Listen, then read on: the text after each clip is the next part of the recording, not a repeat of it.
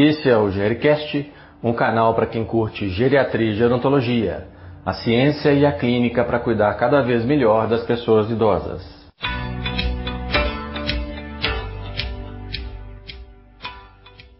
Olá pessoal, eu sou Estevão Vale, médico geriatra da Mais 60 Saúde e apresentador deste canal. Na noite de 14 de maio de 2020, nós recebemos o Dr. Fernando Assunção para falar sobre o tema telemedicina e geriatria.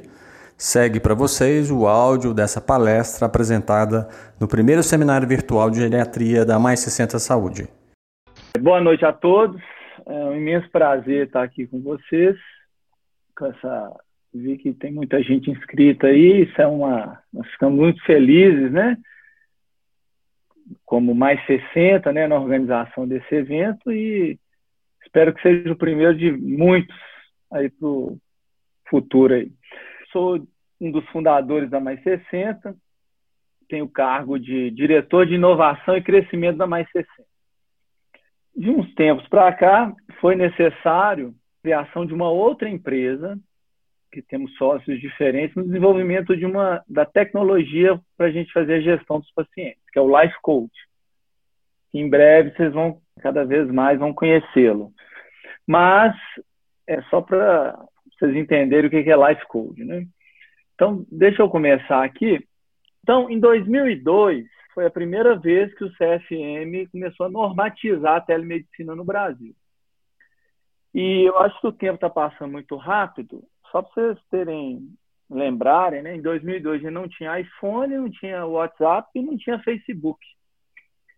Só para lembrar as datas de lançamento desses aparelhos, né?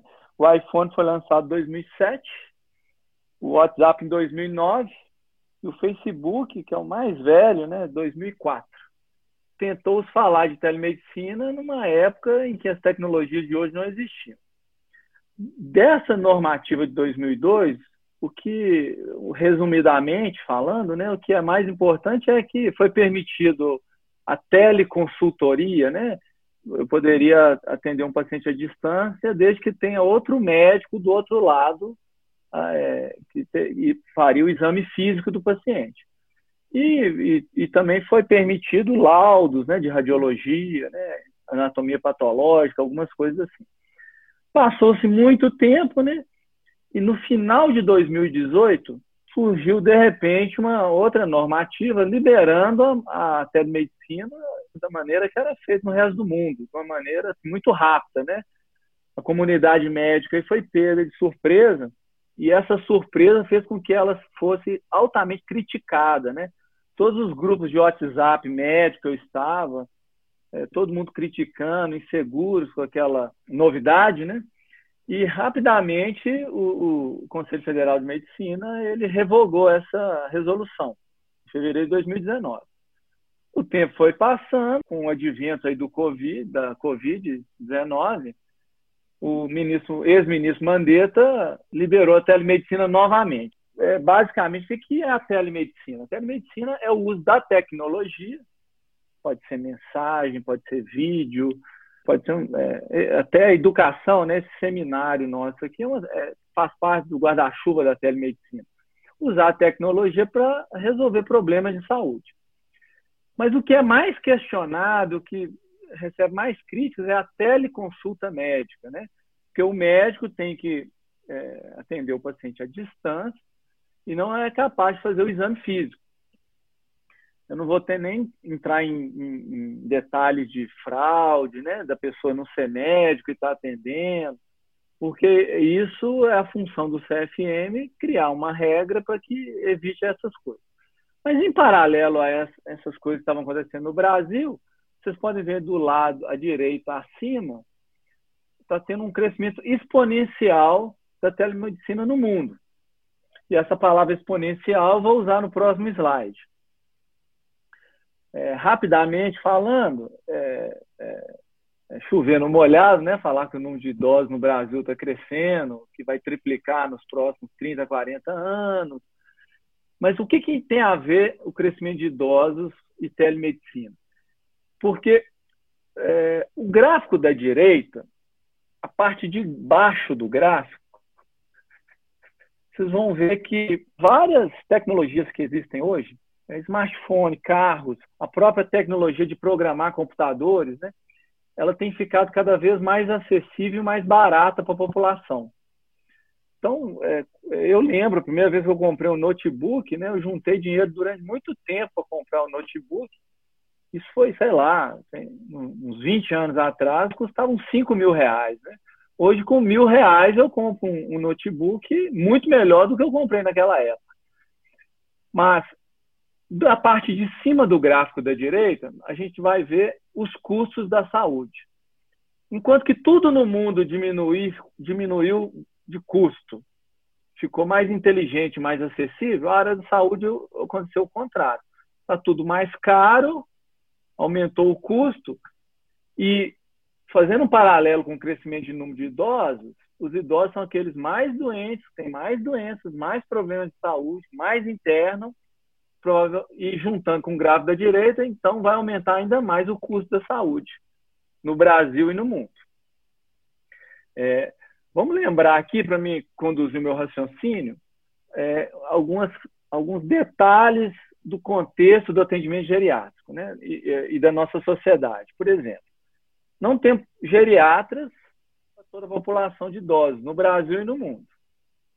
É, o, o, o, país não tem como assumir novos custos de saúde. Como vocês têm visto aí, depois do coronavírus, muito menos ainda, né?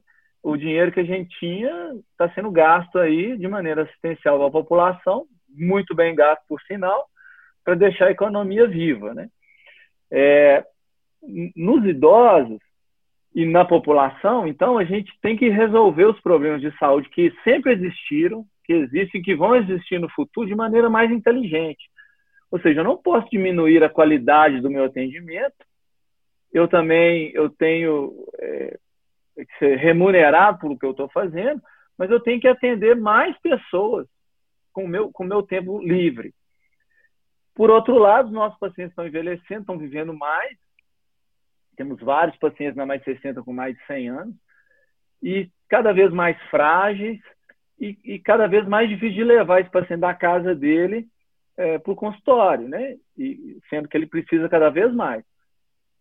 Pacientes que estão em home care e que estão e que vivem residencial de idosos, muito menos ainda. A, a logística de transporte é muito é, mais difícil.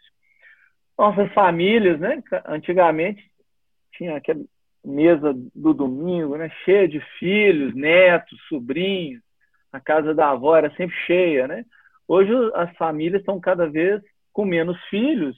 Muitas vezes esses filhos moram em outro lado do mundo, né? Moram em outra cidade e os idosos estão vivendo sozinhos, muito frágeis, correndo um risco de a qualquer momento ter uma queda, ter eventos mais graves, né? Uma, um, um acidente vascular encefálico, uma descompensação cardíaca e de maneira aí, subreptícia uma demência que vai aumentando progressivamente de acordo com a, que a idade vai avançando.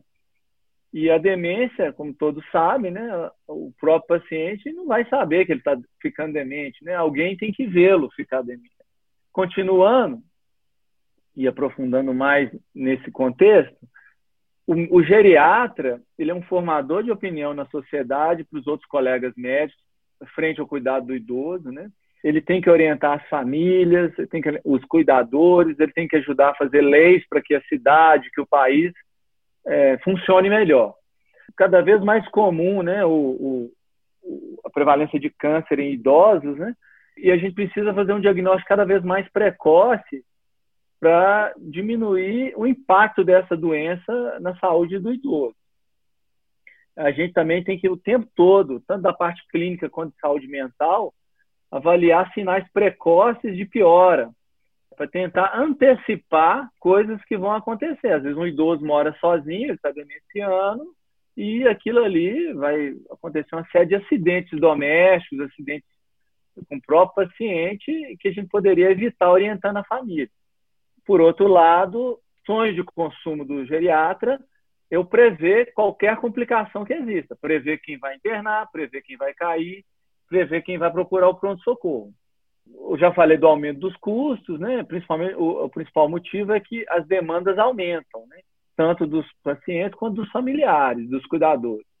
Mais admissões hospitalares, tem institucionalização, do ponto de vista de saúde mental, né? E agora depois do coronavírus está aumentando mais ainda aumento de suicídios, né? E tem aquela questão do idoso, que, né, que o idoso que tenta suicidar, ele geralmente ele consegue mais do que o jovem, né? Então, é, fazendo cada vez mais necessário esse suporte social para o paciente idoso. Aí, frente a isso, esse contexto, essas características do atendimento geriátrico, temos vários desafios. A direita aí é o primeiro desafio. O meu pai, meu pai tem 80 anos, ele tem um celular desse aí, sabe? Então, se a gente tentar fazer uma videoconsulta no celular do meu pai, nós não vamos conseguir. Então, eu não sei quantos idosos aí é, assim, tem essa dificuldade com a tecnologia. No futuro vai ser cada vez menos, mas isso é muito comum. Então, tanto os pacientes quanto os próprios profissionais, nós temos que aprender habilidades novas, instalar um aplicativo, usar o, telefone da maneira rápida, sem perder tempo. É, tem uma questão de cultura, né? Sempre houve um preconceito quanto à telemedicina, né? Às vezes a gente já tem até determinadas críticas, né, na área da medicina, né? Críticas, eu acho até boas, assim, mas de fazer um bom atendimento, de escutar o paciente, de ouvir, de tratar não só a doença, mas o ser humano. Então, essa cultura médica que é milenar, e hoje com essa assim, fragmentação do cuidado, consultas rápidas, né?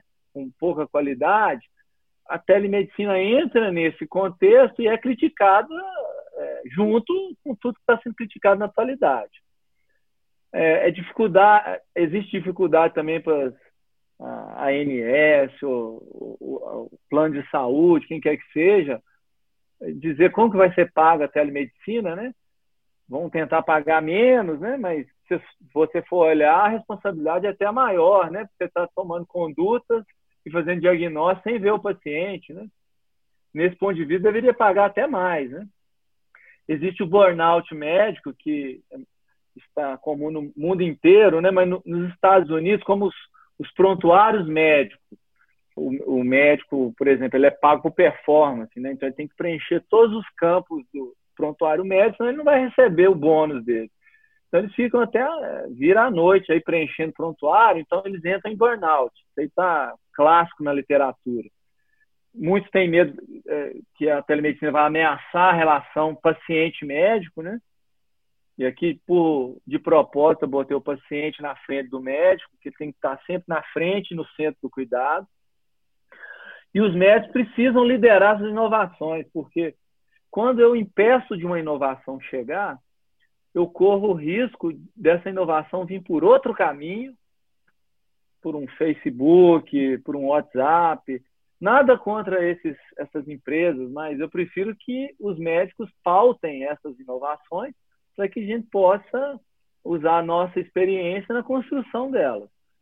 E a qualidade, eu falei anteriormente também, existe sempre um medo de perder a qualidade para atendimento geriátrico, por telemedicina. Existem algumas evidências, né, e cada vez mais vão ser maiores. Aqui só alguns exemplos para vocês terem ideias, né? Mas já existem evidências mostrando a superioridade da telemedicina para atender urgências, né? Porque às vezes não dá tempo do paciente chegar na clínica, chegar no hospital, e às vezes uma intervenção que você faz antes, você já evita grandes problemas. Para você trabalhar a qualidade de vida de diabetes, né? Tudo tem evidência positiva e muitas vezes superior à visita presencial. Controle de hipertensão, né? Dor, né, que foi é, duas aulas sobre dor hoje, você pode é, medir essa dor, medir o efeito dos medicamentos, o horário dos medicamentos, efeito colateral de câncer, né, sintomas da insuficiência cardíaca, avaliação do avaliação cognitiva, né, que você pode fazer à distância, né, igual a Laila citou. Um paciente que teve alta hospitalar, né, você pode monitorar o que está acontecendo, né, está tomando as medicações de maneira adequada. Pensando agora no ambiente de home care ou, ou residencial de idosos, hoje já tem tecnologias né, nos Estados Unidos, tem no Brasil também, não é, tão divulgado. você consegue monitorar tudo, né? É, marcha, sono, queda, aderência à medicação, frequência cardíaca, saturação de O2, peso. Mas o que é importante disso? Tenho, nós temos que aprender, como profissionais de saúde, a usar esses dados para prever coisas, que é o sonho do geriatra. Né? Eu quero prever as complicações. Então, nós temos que analisar esses dados da maneira mais inteligente possível e orientar tanto o cuidador quanto a enfermeira, dependendo de onde o paciente está, para interpretar isso, procurar ajuda na hora correta e é, antecipando essas complicações. E manutenção da saúde em geral, né, que seria um idoso menos frágil, né, peso, controlar a dieta, cessação de tabagismo, né, isso, é, frente aos pacientes que a gente atende, né, o grau de fragilidade na mais 60, isso aí fica até muito simples, né, mas também importante. Então, eu, eu queria, eu trouxe todas essas informações para vocês pensarem junto comigo. A gente precisa, ao invés de criticar a telemedicina, pensar como que eu consigo usar isso para ganhar qualidade no cuidado e tornar o cuidado mais inteligente, pensando naqueles desafios lá do início, que a gente não vai ter dinheiro para dar um bom cuidado para todo mundo do jeito que as coisas estão indo atualmente. Nós nos unirmos com novas ideias e avaliando essas ideias, a gente consegue propor novas soluções, muitas vezes melhores do, do que as atuais. E ao buscar evidências científicas, né? Porque quando algo é novo, não temos evidências científicas. Cadê as evidências científicas para cuidar do, e tratar do coronavírus? Não tem. Olha só a discussão toda aí da hidroxicloroquina, né? Mas só para citar um exemplo, a curto prazo, uma coisa que é uma emergência. Mas a telemedicina, primeiro, primeiro ponto importante, lembrar que ela é um meio. Eu não pioro qualidade, a qualidade de um atendimento médico por causa da telemedicina. Eu pioro a qualidade se o médico não for um bom médico. Eu posso até amplificar o potencial de não ser um bom médico daquele médico através da telemedicina. Isso eu concordo. Mas não é a, a responsabilidade disso não é da telemedicina, a responsabilidade é do médico. Outra coisa importante, a gente lembrar né, da arte da medicina. Em algum ponto no passado, a medicina só existia como arte. Então, os curandeiros, né, os pajés, ou as pessoas que faziam a diferença na comunidade, tudo aquilo era arte. Com o tempo e com o avanço da ciência, parte dessa arte foi se tornando ciência. Mesmo a ciência atual tem uma série de falhas, né? É, Existem as falhas, falhas do raciocínio dedutivo da ciência atual. Então, a gente tem que pegar a telemedicina e colocar nesse contexto. Eu tenho que usar, medir os resultados e tentar transformar a arte em ciência. Já indo para a conclusão, mensagens finais o problema, né, problema entre aspas, da telemedicina, não é a tecnologia ou a ciência, mas sim o critério que será utilizado com tais ferramentas. E critério aqui eu quero dizer com aquilo que tem mais íntimo no ser humano, né? Que é o, o como o ser humano se porta de frente às situações. Um paciente pode entrar no meu consultório, eu posso não olhar para o olho dele, eu posso não encostar nele, eu posso só ficar olhando para o computador, atender ele em cinco minutos, e essa consulta pode ser um milhão de vezes pior do que uma consulta por telemedicina. Outra coisa importante que eu queria deixar é que os médicos eles devem coletivamente, essa palavra importante, né? tem que ter a visão comunitária, né? Agir ativamente para que a telemedicina seja disponibilizada para todos os pacientes que podem se beneficiar de receber um cuidado virtual. Imagina o Brasil que tem dimensões continentais. Imagina o interior da floresta amazônica, norte de Minas, uma série de locais que às vezes não tem médico suficiente, ou às vezes nem médico não tem, e, e às vezes aqueles profissionais que estão ali, eles não têm todo o conhecimento necessário para resolver o problema do paciente, que poderia ser resolvido rapidamente através de uma videoconsulta. E lembrar telemedicina, né, que eu espero que venha para ficar, seja uma obra coletiva e não uma situação que se impõe, baseada em regras que não foram experimentadas. Nós temos que construir isso junto com a nossa sociedade. Para finalizar, e que tem a ver com, com a minha fala, todo progresso é precário e a solução para um problema coloca diante de outro problema. Né? Tudo que foi inovação um dia não veio pronto. Houve trabalho e retrabalho para transformar aquela inovação em algo útil e cada vez mais útil. E o Nietzsche né, falou algo que eu citei ao longo da palestra, que os cumes da civilização e do progresso estão distantes um do outro. Não devemos deixar-nos enganar sobre o antagonismo profundo que separa civilização de progresso.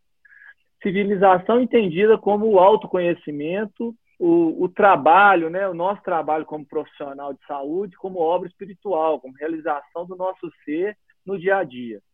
E o progresso são os bens materiais, a tecnologia, a velocidade, não ter tempo para nada, trabalhar demais, não dormir, dormir de menos. Então, é, acho que o mais importante nisso tudo, para a nossa vida, né, investir em nós como profissionais, investir na nossa vida, é a gente ter tempo para viver. A gente tendo tempo para viver, os nossos atendimentos presenciais e por telemedicina vão ser cada vez melhores e os pacientes vão pedir mais. Gostou desse episódio? Deixe seu comentário, compartilhe com seus colegas e ajude-nos a melhorar cada vez mais esse canal. Um abraço e até mais.